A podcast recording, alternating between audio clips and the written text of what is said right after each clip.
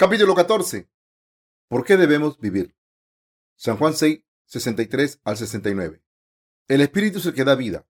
La carne para nada aprovecha. Las palabras que yo os he hablado son espíritu y son vida. Pero hay algunos de vosotros que no creen, porque Jesús sabía desde el principio quiénes eran los que no creían y quién le había de entregar. Y dijo, por eso os he dicho que ninguno puede venir a mí si no le fuere dado del Padre. Desde entonces, muchos de sus discípulos volvieron atrás y ya no andaban con él. Dijo entonces Jesús a los doce, ¿queréis acaso iros también vosotros? Le respondió Simón Pedro, Señor, ¿a quién iremos? Tú tienes palabra de vida eterna, y nosotros hemos creído y conocemos que tú eres el Cristo, el Hijo del Dios viviente. ¿Por qué cosa vivimos ustedes y yo ahora? No estamos trabajando por algo que no perece, sino por algo duradero que nunca perecerá. En otras palabras, estamos trabajando para salvar a las almas perdidas por todo el mundo y vivimos para dar vida a los corazones de la gente. Estamos haciendo lo que es justo y necesario. ¿Están viviendo por lo que es eterno? De las 24 horas del día, ¿cuántas horas vivimos por lo eterno? Puede que simplemente unas pocas horas. En realidad, ¿no estamos trabajando más horas por lo que perece? excepto lo que hacemos para vivir por lo que no perece. Todo lo demás es de la carne. Si trabajan duro para su propia carne, esto se pudrirá y estarán malgastando su tiempo. Por supuesto, a veces buscamos lo que aparentemente parece de la carne, porque lo necesitamos para llevar a cabo nuestro ministerio, pero si lo necesitamos para el Evangelio, no es de la carne. Lo que beneficia al Evangelio es espiritual. Mis queridos hermanos, a no ser que vivamos por el Evangelio, no podremos llamarnos discípulos de Jesús. Si somos discípulos de Jesús que creen en las obras justas que Jesús hizo en la tierra, debemos saber cómo vivir nuestras vidas. Aunque estamos en un cuerpo corruptible, podemos llevar a cabo obras incorruptibles. A menudo observo que parte de mi vida está dedicada a lo eterno, a lo que nunca perecerá. De 24 horas que tiene el día, cuando miro cuántas horas paso haciendo la obra que no perece y cuántas haciendo la que perece, descubro que no paso tantas horas haciendo la obra que no perece. Un ministro de nuestra misión contó cuántas horas trabajaba por el Evangelio, sin contar las horas de sueño, las comidas, las visitas al baño y similares, y descubrió que solo eran unas pocas horas. Las horas que la gente pasa viviendo por lo que no perece son muy pocas, incluso si pasamos el día entero por lo que no perece, todavía no sería suficiente. Incluso si dedicamos todas nuestras vidas, no sería suficiente. En otras palabras, se pasan pocas horas viviendo por lo que no perece. ¿Están difundiendo el Evangelio del agua y el Espíritu? Nuestro Señor dice que es el Espíritu quien da vida. Debemos considerar cuántas almas estamos salvando.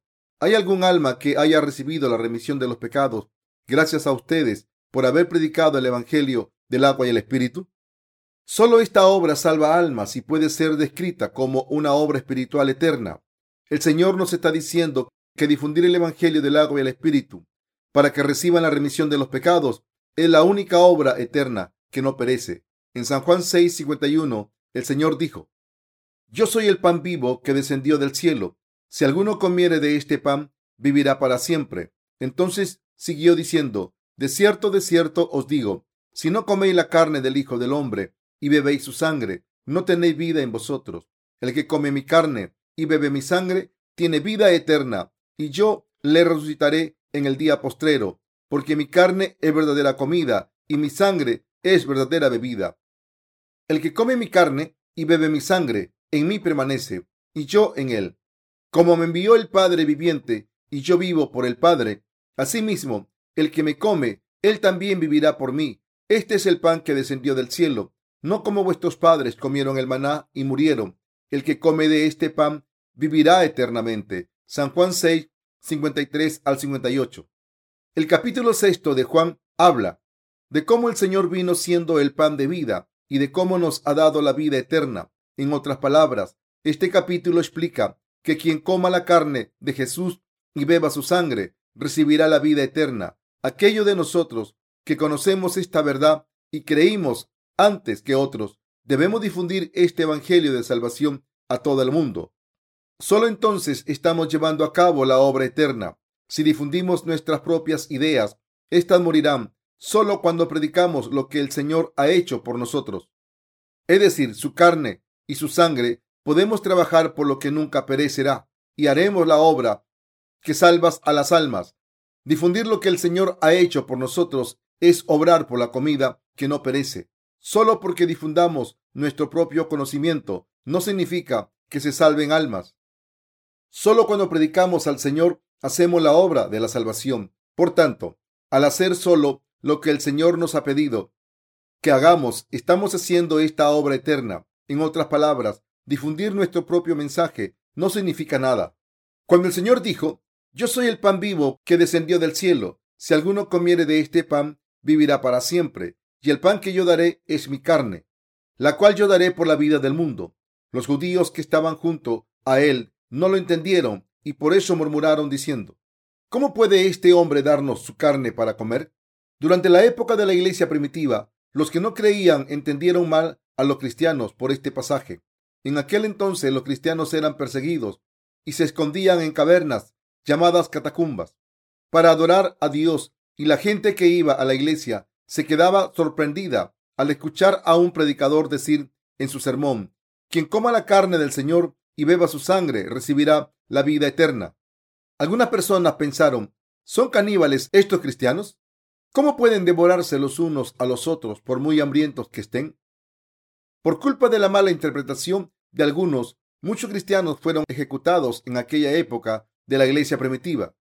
La iglesia católica lleva a cabo la Sagrada Comunión en todas las misas. Los fieles comen la hostia que les da el sacerdote. Creen que cuando el sacerdote bendice la hostia, este trozo de pan se convierte en el cuerpo de Jesús. También creen que cuando el sacerdote reza sobre la copa de vino, el vino se convierte en la sangre de Jesús. Esta doctrina se denomina transustanciación. Así que los católicos creen que pueden recibir la vida eterna si participan en la comunión al comer el pan y beber el vino, y así es como practican su religión. Sin embargo, esto no tiene ningún fundamento. Creer que Jesús vino al mundo encarnado, que cargó con nuestros pecados al ser bautizado, murió en la cruz y así nos ha salvado de nuestros pecados. Esto es comer la carne y beber la sangre de Jesús. Él nos ha salvado de nuestros pecados a través del Evangelio, del agua y el Espíritu, y nos ha dado la vida de Dios. Al aceptar el Evangelio del agua y el Espíritu que Dios nos ha dado en nuestros corazones, estamos comiendo la carne de Jesús y su sangre. Este Evangelio es el verdadero pan que salva nuestras almas. Examinémonos para ver qué parte de nuestras vidas estamos dedicando al Señor. ¿Por qué viven en este mundo? ¿Viven por posiciones materiales? No, vivimos en este mundo para salvar a otras almas. La Biblia dice, si pues coméis o bebéis o hacéis otra cosa, Hacedlo todo para la gloria de Dios. Primera de Corintios 10:31. Este pasaje significa que debemos vivir por la obra que salva almas. En otras palabras, en vez de vivir en este mundo por lo que perece, debemos vivir por la obra que salva a las almas muertas. Mis queridos hermanos, ¿qué nos hace seguir viviendo? Si sus vidas están completamente vacías, eso quiere decir que están haciendo algo mal. Deben saber por qué están viviendo y darse cuenta de por qué siguen con sus vidas. Solo entonces sus vidas tendrán sentido. Deben decidirse y saber que el objetivo de sus vidas es obedecer la palabra de Dios y hacer la obra que Él les ha confiado. Y deben vivir por fe según la voluntad de Dios. No hay nada con menos sentido que trabajar sin un objetivo y sin saber por qué hacen lo que están haciendo ahora. Hermanas, ¿están viviendo solo para cuidar de sus hijos y que estos tengan éxito cuando crezcan? Pero ¿qué pasa si se vive por esto? Que después de cuidar de sus hijos, morirían y sus hijos harían lo mismo que ustedes. Es decir, cuidar de sus hijos y luego morir. ¿Qué es esto? Este no es el tipo de vida dedicada a lo eterno. Mientras estén vivos, deben conocer a Jesús y recibir la remisión de sus pecados. Entonces, deben trabajar para salvar otras almas. Deben correr hacia la meta, hacia la obra eterna. Si no saben por qué están viviendo ahora, es decir, si sus vidas no tienen sentido, entonces sus vidas no valen para nada. A pesar de esto, la mayoría de la gente del mundo no sabe para qué vive. Así que mucha gente cae en la tumba del alcohol o las drogas. porque sus corazones están vacíos. Precisamente, como no saben por qué deben vivir, viven días sin sentido hasta que mueren. La Biblia dice que una vida sin sentido es como la de una bestia que perece. Salmo 49, 20. ¿Y qué hay de ustedes? ¿Por qué viven? ¿Viven solo porque todavía siguen respirando y sus corazones siguen latiendo? Deben tener claro en qué dirección ir en sus vidas y también por qué viven y para qué deberían vivir. Nuestras vidas son diferentes de, la, de las de los animales, ya no solo en cómo comemos, nos reproducimos y dormimos. No vivimos para acumular más riqueza y vivir bien, ni para cuidar de nuestros hijos. Si estos fueran los únicos objetivos de nuestras vidas, qué miserables seríamos. Cuando alimentamos a nuestros hijos para que crezcan y tengan éxito, ellos se creen que crecieron por su cuenta. Es una vida vacía y sin sentido. Desde el momento en que nacen, sus vidas no son más que una sucesión de pasos que les llevan a la tumba. ¿No es esto triste? ¿Qué esperanza hay en esta vida? Nuestro Señor dijo, trabajad no por la comida que perece, sino por la comida que a vida eterna permanece. San Juan 6, 27. En otras palabras, nos dice que trabajemos por lo eterno. También dijo, es el Espíritu quien da vida. La carne no beneficia para nada. Nuestro Señor vino al mundo para salvarnos y darnos la vida eterna. Y nos dijo que debemos vivir por lo que dura, para siempre. No está diciendo, debéis vivir como yo. Viví por el Evangelio, proclamar mi nombre y hacer la obra del Padre que permite a todo el mundo recibir la remisión de los pecados. Después de todo eso, venid a mí. Como Jesús curó a los enfermos y alimentó a los hambrientos mediante el milagro de los panes y los peces, miles de personas se reunieron a su alrededor como una nube que le seguía a todas partes. Aunque seguían al Señor por un motivo carnal, Jesús en realidad quería darles bendiciones espirituales. Por eso Jesús les dijo, mi carne es verdadera comida y mi sangre es verdadera bebida.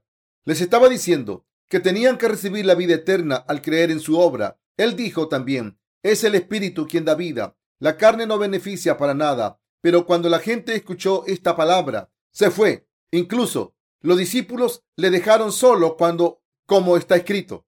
Desde entonces muchos de sus discípulos volvieron atrás y ya no andaban con él. San Juan 6, 66. En otras palabras, aunque muchas personas habían recibido la comida de la carne y estaban siendo curadas de sus enfermedades. Cuando seguían a Jesús con sus palabras, Jesús les echó un cubo de agua fría en sus corazones porque buscaban solo las cosas de la carne. Él les dijo, es el Espíritu el que da vida. La carne no beneficia para nada. No vine al mundo solo para daros pan. No os daré pan nunca más. Yo quiero salvar vuestras almas y daros la vida eterna. No estoy obrando para llenar vuestros estómagos. Cuando la gente escuchó esto, se alejó de Jesús, pensando, supongo que eso era todo, ya no conseguiré nada de él. Entre los cristianos de hoy en día hay muchos que creen en Jesús solo para prosperar en la carne. En otras palabras, muchos cristianos creen en Jesús para que su familia esté en armonía, sus cónyuges tengan éxito y sus hijos vayan a una buena universidad. En resumen, creen en Jesús para prosperar materialmente en el mundo. Sin embargo, Jesús vino al mundo para salvar los espíritus de este mundo, no para dar prosperidad a la carne. Hoy en día, muchos cristianos tienen más creencias confusas. Jesús vino al mundo para borrar nuestros pecados, vino para resucitar los corazones que estaban bajo el control del pecado. Por tanto, si creen en Jesús para satisfacer sus deseos mundanos, están cometiendo un pecado serio. Es un pecado muy grave creer en Jesús de una manera incorrecta. San Juan 16, 9. Así que, si creen en Jesús solo para prosperar en el mundo, deben recoger sus cosas y dejar a Jesús ahora mismo. Estarán mucho mejor viviendo en el mundo. Si viven así toda su vida, por lo menos podrán comprar una casa para tener un techo y podrán ahorrar dinero para su jubilación. Asumamos que ganan dos mil dólares al mes en su trabajo. Incluso si solo gastan mil dólares en gastos y ahorran los otros mil todos los meses para poder comprarse un apartamento decente en el área metropolitana, tendrían que ahorrar durante 30 años. Además, si enferman o tienen algún accidente, acabarán gastando todo lo que han ahorrado. Incluso si ahorran durante toda su vida, todo lo que podrán dejar a sus hijos será una casa y un coche. Después de morir y dejar la herencia a sus hijos, ¿Qué tendrán para enseñar a Dios? no tendrán nada. ¿Podrían decir al Señor, he ganado un millón de dólares en el mundo? No, no tendrían nada que enseñarle. El Señor dijo, y cualquiera que odiere un vaso de agua en mi nombre, porque soy de Cristo, de cierto os digo que no perderá su recompensa. Marcos 9:41. El Señor recordará que han trabajado por Él. Pocas personas hacen la obra eterna que no perece. Entre los muchos pastores del mundo, es extraño encontrar a alguno que haya hecho a alguien nacer de nuevo. La gran mayoría no hace nada durante toda su vida. Como estos pastores viven por lo que perece y hacen que los demás vivan por las cosas que perecen, todos serán enviados al infierno para siempre. Les pido que recuerden que nuestro Señor dijo que es el Espíritu el que da vida. Él nos ha confiado la obra que da vida. Volvamos a Juan 6, 67 al 68. Dijo entonces Jesús a los doce, ¿queréis acaso iros también vosotros? Le respondió Simón Pedro, Señor, ¿a quién iremos? Tú tienes palabras de vida eterna. Jesús dijo a los discípulos, si queréis ir con ellos, y es el Espíritu quien da vida. He venido para salvar las almas de todo el mundo y no para curar vuestras enfermedades. Podemos ver aquí que Pedro nació de nuevo cuando Pedro dijo, Señor, ¿a quién debemos ir? Tú tienes las palabras de la vida eterna. Estaba confesando lo siguiente, tu palabra es la palabra de la vida eterna, la palabra que nos salva. Tu palabra es la palabra de Dios. Según tu palabra vivimos para siempre y según tu palabra hemos recibido la remisión de nuestros pecados. Nuestra felicidad y prosperidad eterna se la debemos a tu palabra. Por eso Pedro confesó, y nosotros hemos creído y conocemos que tú eres el Cristo, el Hijo del Dios viviente. San Juan 6, 69. Lo que Pedro creyó en la palabra de la vida eterna. Debemos conocer y creer en lo que nuestro Señor nos ha dicho y debemos vivir según eso. Les pido que no malgasten sus vidas en vano como un cerdo obsesionado con comer y beber solo para acabar muriendo. Por supuesto, antes de que naciésemos de nuevo, a través del Evangelio, del agua y el Espíritu, vivimos así. ¿Por qué? Porque no sabíamos cuál era la vida correcta. Sin embargo, ahora que hemos nacido de nuevo, sabemos que el Señor nos ha puesto en el mundo para que vivamos con sentido por lo eterno y por lo que salva a las personas de sus pecados. Por eso Dios nos ha dado su iglesia, nuestras familias y nuestros trabajos. Les pido que crean que Dios ha permitido nuestras circunstancias para llevar a cabo la obra que salva a las almas. Debemos comprender esto en su sentido espiritual por fe. ¿Todavía son inmaduros espiritualmente y su mente está puesta en las cosas de la carne? ¿Cómo tendré éxito y viviré bien en este mundo? Ahora que no tengo pecados, ¿qué debería hacer para vivir felizmente con mi familia? ¿Acaso no es eso lo que ustedes quieren? Les pido que se den cuenta de que no estamos en el mundo por estas cosas perecederas. Existimos en este mundo para hacer la obra que salva las almas de las personas, por la obra de dar testimonio de la palabra de Dios y por la obra de difundir el Evangelio. Deben entender que Dios les ha hecho nacer de nuevo y les ha puesto en este mundo para encargarle la gran comisión que es difundir el Evangelio. Debemos vivir por la obra de salvar a las almas humanas y debemos saber que la carne no beneficia para nada. Aparte de la obra de proclamar el Evangelio de Dios, todo lo demás desaparecerá. Nuestros espíritus se salvan al creer en Jesús, aunque nuestros seres carnales mueran. Nuestros seres espirituales se renuevan día tras día. Segunda de Corintios 4, 16. Debemos vivir por la obra que salva las almas. Debemos vivir el resto de nuestra vida por el tesoro que no desaparecerá nunca. Ya estamos en casa o en el trabajo. Debemos hacerlo todo por la obra de salvar almas y debemos concentrarnos plenamente en esta tarea. Hagamos lo que hagamos, debemos hacer la obra del Espíritu. Mis queridos hermanos, comamos o bebamos, quiero que vivamos por la obra que el Señor nos ha confiado. ¿Por qué nos salvó Dios? Si todo lo que quieren de sus vidas de fe es ser ricos en la carne, entonces dejen la iglesia. Si por el contrario quieren vivir para difundir el Evangelio y ser ayudados por Dios, deben unirse a la iglesia. Si alguien que ha nacido de nuevo al creer en el Evangelio del agua y el Espíritu vive solo por la carne, su corazón nunca estará satisfecho y Dios no le dejará solo para que viva así. Si alguno de los amados de Dios se enamora del mundo, Dios le hará volver a él como sea. Mis queridos hermanos, nuestra iglesia no es una iglesia mundana, Si quieren vivir felizmente en el Señor, deben vivir haciendo la obra que salva las almas. Si esto es lo que quieren, deben quedarse con nosotros. Pero si no es así, recojan sus cosas y váyanse. Por supuesto, a veces perseguimos las cosas mundanas. Sin embargo, nuestro objetivo debe estar claro. Aunque no siempre podemos vivir según la voluntad de Dios, al menos debemos saber cuál es la meta adecuada de nuestra vida. El hecho de que todavía seamos insuficientes es diferente a no saber el objetivo de nuestras vidas. Estamos orando para salvar a las almas y predicamos el Evangelio y expandimos el reino de Dios. Este es nuestro único objetivo. Los justos deben creer solo en la justicia de Dios y deben vivir por esta justicia únicamente.